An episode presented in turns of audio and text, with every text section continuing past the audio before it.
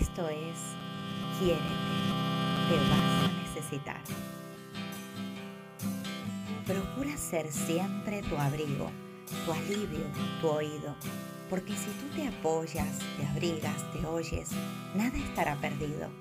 Y en ese silencio vacío sonará la canción de tu alma que te hará sentir que nunca estarás solo si tú realmente no te fallas.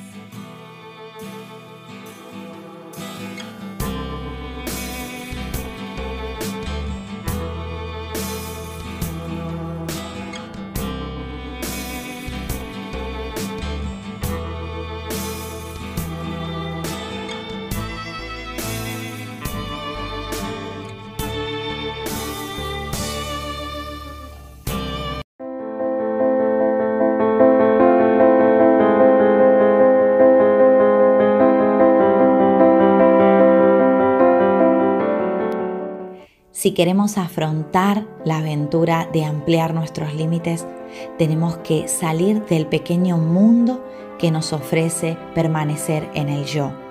¿Y qué mejor posibilidad que haciéndolo a través de las relaciones, a través de los reflejos que otros nos ofrecen? utilizando esos reflejos para aprender y evolucionar, para trascender nuestras propias limitaciones poder captar a través de las necesidades de otros, de los miedos de otros, de los deseos de otros, todo aquello que también de alguna u otra forma escondo también adentro de mí.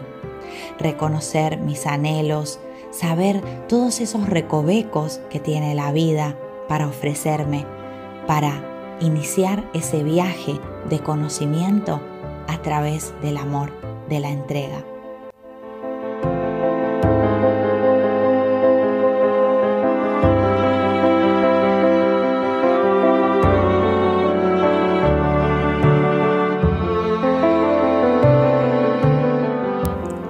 Muy feliz día, mi gente maravillosa.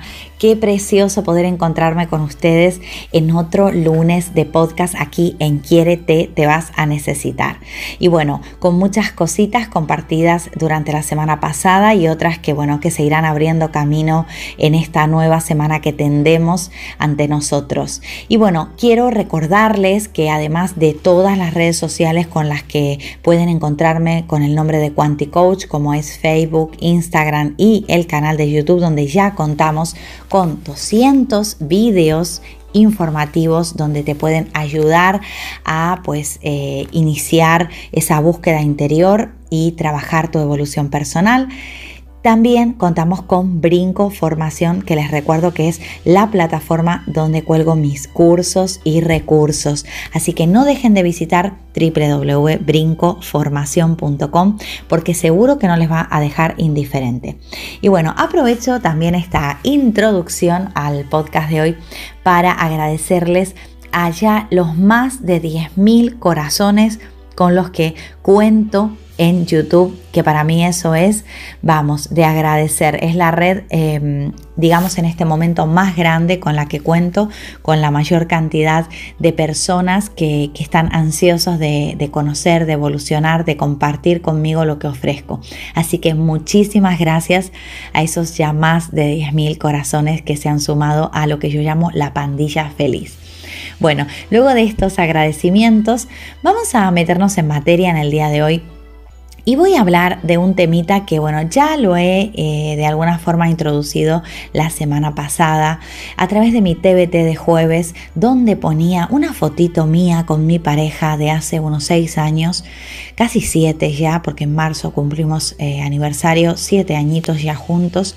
Y bueno, eh, como contaba en la foto, Paco y yo somos una pareja de, segunda mano, ¿vale? Una de esas parejas que se han encontrado ya con sus mochilas cansadas, cargaditas de piedras que ir pues de alguna manera decidiendo eliminar para que la mochila no, pese tanto. Y de eso voy a hablar hoy, por eso eh, me sirvió de inspiración de alguna manera el hecho de que también ustedes comentaran en esa foto compartieran sus miedos, sus experiencias, sus deseos también de poder concretar, eh, el poder manifestar una pareja en su vida. Y, aquí se reafirma un poco también la necesidad del ser humano de relacionarnos, de compartir, que yéndonos al extremo contrario se podría convertir en un apego, en una obsesión, en una necesidad eh, obsesiva prácticamente. Pero eh, de un modo sano, de un modo saludable, es algo muy bonito de vivir en la vida cuando decimos, bueno, yo soy un ser que me he trabajado a mí mismo, un ser completo, un ser en crecimiento, un ser abundante, pero me encantaría compartir con otro ser abundante y en crecimiento esta estas ganas de vivir, esta, esta aventura que es la vida. bueno, si queremos tener esa aventura, si queremos permitirnos esa aventura, tenemos que alejarnos de nuestro amigo el miedo, porque el miedo está ahí de alguna manera para protegernos, administrado por nuestro gran administrador el ego, ahí administrando el miedo para que para cuidarnos, para protegernos. Esto ya lo hemos hablado en más de un podcast, en más de un vídeo, en más de un post explicando que bueno que, que, el ego está ahí articulando herramientas para que no nos sintamos mal y bueno y en esa carrera por hacernos sentir bien muchas veces nos hace sentir peor, claro está. El miedo es prácticamente directamente proporcional eh, a, la, edad que tenemos eh, experimentando prácticamente. O sea, más de experiencia tenemos con parejas, parece que más miedo tenemos de volver a empezar. ¿Por qué? Porque vemos toda esa experiencia como negativa, la vemos desde el aspecto dolor, la percibimos desde el lado oscuro. Y mm, deberíamos de cambiar, de invertir el tema de dar vuelta a la tortilla y aquí aplicar un poco la, frase de, Edison de la bombilla, ¿no? De no he fracasado 100 veces eh, al hacer una bombilla, sino que he descubierto 100 formas de no hacerla, ¿no? Aquí aplicaría eso, no has fracasado porque hayas tenido tantas parejas y, y no te hayan salido bien, sino que has tenido la posibilidad de darte cuenta qué cosas son las que no deberías de volver a repetir o por lo menos deberías de estar consciente de que no son buenas para tu vida y así poder materializar esa pareja que tanto mereces, que tanto deseas tener. Bueno, obviamente, como he dicho ya en más de una oportunidad, el merecimiento es una condición eh, inexcusable. No podemos bajo ningún concepto despojarnos del merecimiento. Si nosotros no nos sentimos merecedores, si nosotros sentimos que estamos en una etapa de nuestra vida donde no somos capaces de atraer el amor, donde quién se va a fijar en nosotros, pero mira tú y yo con esta situación, ¿cómo voy a hacer para tener pareja? Es evidente que vas a tener que trabajarte eso. ¿Ok? Pero hoy específicamente vamos a tocar el, tema del miedo en el amor. Qué mal compañero el miedo en el amor. Cuando empezamos con ese pie, nos ponemos máscaras. Eh, y yo lo contaba esto en esa, en esa foto el jueves pasado y ponía que, que, bueno, que habíamos aquí jugado un poquito a ser fuertes, habíamos estado jugando a personajes y entonces, claro, uno se iba como cuidando del otro para eh, no ser perjudicado. ¿Por qué? Porque estaba esa memoria dolor activada. Esa, ese miedo, digamos, a, volver a ser lastimado, a volver a ser engañado. Y había que, claro, pasar esa fase. Esa fase que se dice fácil, pero depende mucho de tu actitud, porque esta, esta fase, sobre todo en, parejas de segunda mano, como suelo decirles yo, em, no es una, una fase fácil porque muchos quedan en ese puente, quedan ahí eh, muertos en el intento de querer llegar a algo. Pero el orgullo, a través de ese miedo focalizado en la relación, hace de las suyas y muchos no vuelven con esa persona a arreglar nada porque consideran que ya eso está totalmente acabado. Y esto es algo eh, que hay que hilar fino para entenderlo. ¿Y por qué? Porque no estoy hablando aquí de que aguantes lo inaguantable, de que toleres lo intolerable, ni, ni de que flexibilices ante situaciones que no, no da para flexibilizar. No, estoy hablando de que entiendas que el otro va a proyectarte en esa fase inicial todos los fantasmas juntos. Te va a mostrar la película de tus fantasmas. y que no cualquiera es capaz de verla hasta el final, no cualquiera es capaz de llegar a la, a la moraleja de esa película y saber ese para qué se está proyectando. Entonces es normal que muchos se queden en esa fase. Bueno, yo casi me quedo en esa fase, yo casi, eh, digamos, tiro la toalla, ¿vale? Porque cuando me toca iniciar esa pareja después de, eh, de, una pareja de 17 años, de un esposo de 17 años, eh, con un lapsus de tiempo eh, experimentando el volver a, encontrar el amor, llega, llega a la pareja actual que tengo. Y claro, al inicio no fue fácil, al inicio eh, fue bastante complicado. Eh, además, arquetípicamente ni siquiera se podía decir que éramos compatibles. teníamos mm, formas diferentes de mirar el pasado teníamos eh, quizás eh, sí la manera igual de mirar el futuro, de mirar lo que venía, pero no lo manifestábamos de la misma manera.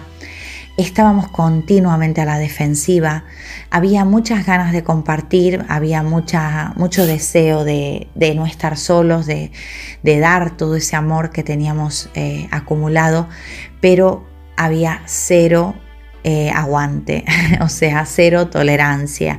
Todo era un drama, una palabra de más, una palabra de menos, una mirada más intensa, una mirada menos intensa. Para todo había debate. Entonces llegó un momento que, que, la cosa se quiebra, se rompe, porque eh, el espejo era dramático, el espejo que nos rebotaba a ambos dos de esta, de esta relación. Entonces viene el quiebre. Cuando viene el quiebre nos quedan dos caminos. O analizamos por qué llega ese quiebre y, determinamos si realmente es susceptible de ser reparado, de ser analizado, tomamos aquí en cuenta nuestros fallos, si hay cositas que, que nos vendría bien eh, revisar o de lo contrario seguimos en el mismo tren entendiendo que tiene que venir una persona perfectamente amoldada a mí, que tiene que cumplir absolutamente todas mis expectativas, que tiene que entrar por el aro sin ningún tipo de esfuerzo y sigo esperando ese tipo de pareja. Y aquí es donde vuelvo a insistir en que hay que hilar muy fino. ¿Por qué? Porque también se te puede dar la posibilidad de que esto no cuaja por el simple hecho de que no cuaja. Y que tú quieres, eh, me estás escuchando de repente y dices, hay una parte de ti que dice, ay, vale, si lo está diciendo aquí Natalia, habrá que intentarlo. Y quizás el tipo de pruebas o el tipo de gestos, de, de actitudes que te ha mostrado esa relación a ti, no son actitudes que tengan que ver con haberse montado un personaje, estar a la defensiva, no, sino tiene que ver con que esa persona tiene ya unos patrones de comportamiento arraigados y que es bastante difícil o quizás bastante improbable de que tú seas la persona que le cambie. De hecho, mi teoría es que Nadie cambia a nadie, sino que simplemente le invitamos a esa persona a través de nuestro reflejo, o sea, de lo que proyectamos de ella, a, digamos, revisar eh, su comportamiento, su actitud, lo que sea que esté fallando. Pero en realidad nadie puede hacer que el otro cambie. Eso es, eh, digamos, abocarnos al, a, defraudarnos a nosotros mismos, ¿no? El estar intentando que otro, pues de alguna manera haga lo que queremos o, o piense como nosotros queremos. Evidentemente eso no va a servirnos y nos va al contrario a poner en una situación incómoda. Nos vamos a dar cuenta que eh, el amor en realidad va a ser lo que nos libere del sufrimiento. Cuando seamos capaces realmente de quitarnos la coraza, de, ser nosotros mismos, de sentir que lo que tenemos para ofrecer vale la alegría y, realmente quien lo vea es una persona afortunada y nos lo creemos, es cuando realmente sale la luz en la, en la relación.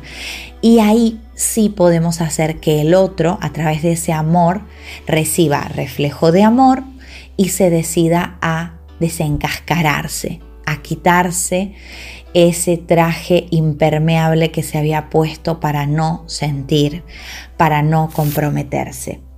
Y para que esto pase, mi gente linda, tienen que ser consecuentes.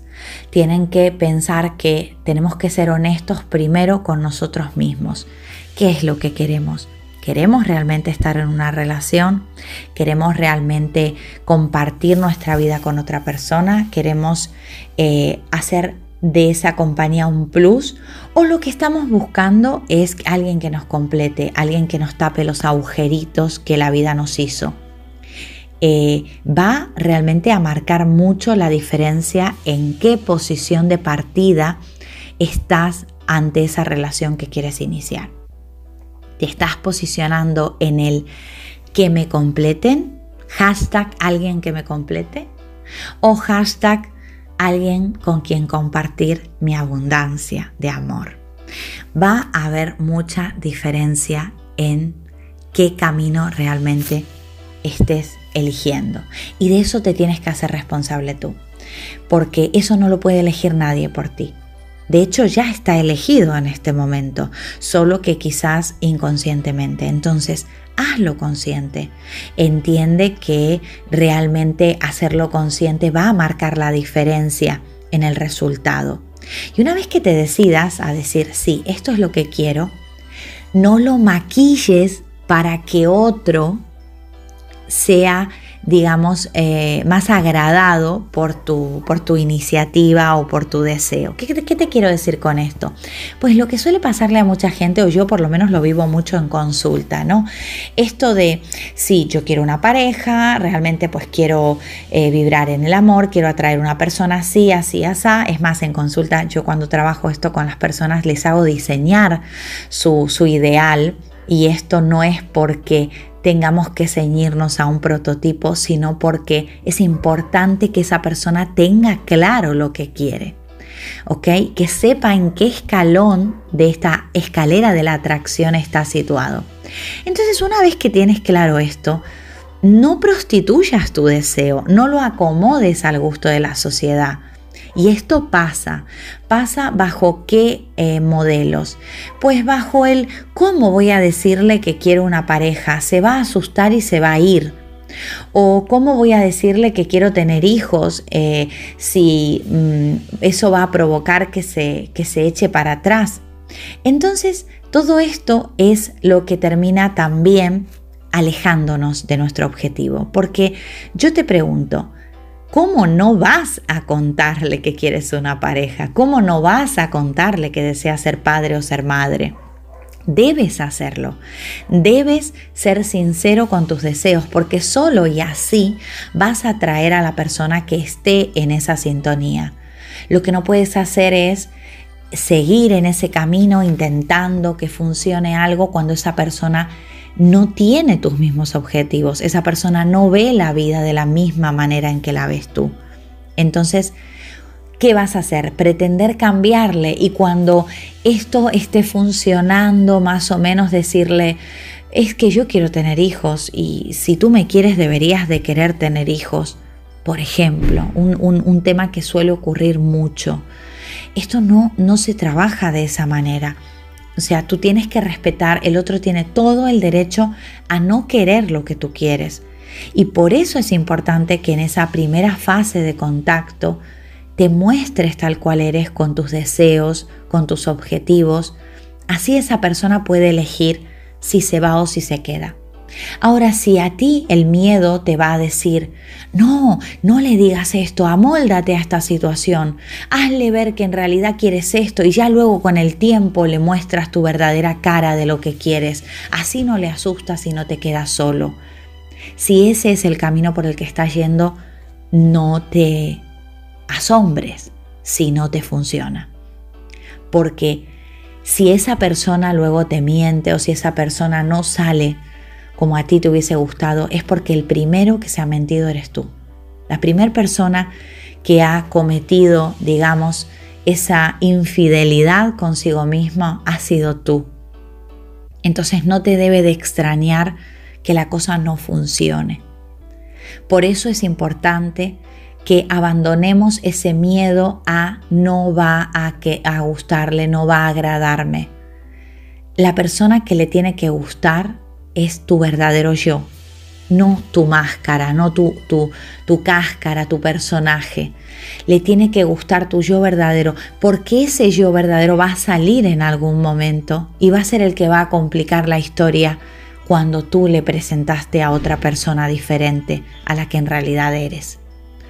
Entonces, no temas que no cuaje, no temas que no gustes, porque no hay nada más maravilloso que le puedas ofrecer a otra persona que tu verdadero yo. Y te aseguro que existe la persona que ama a tu verdadero yo.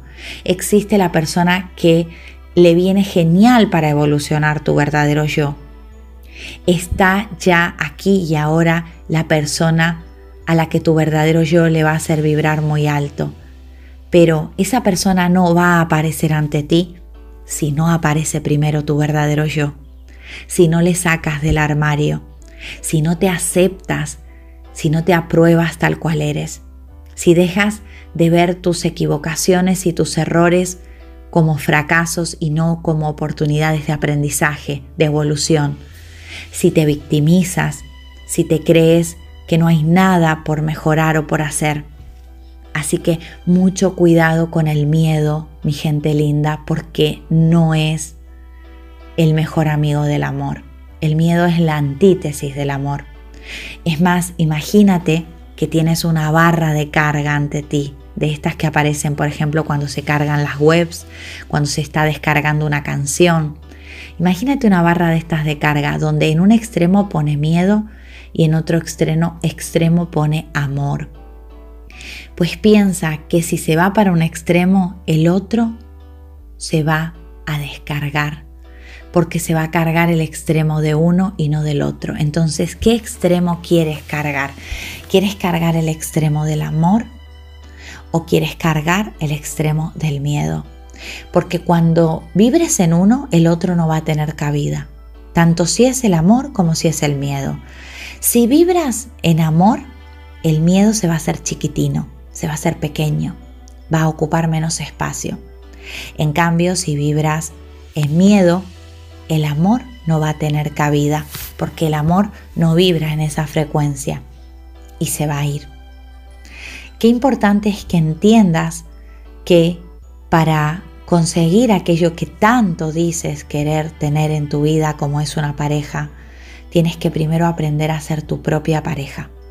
Tienes que primero aprender a amarte tú para que luego puedas sacar ese yo al mundo de la manera más amorosa y empoderada, de la manera más tierna, entendiendo que hay personas allá afuera que se van a enamorar profundamente de tu verdadero yo.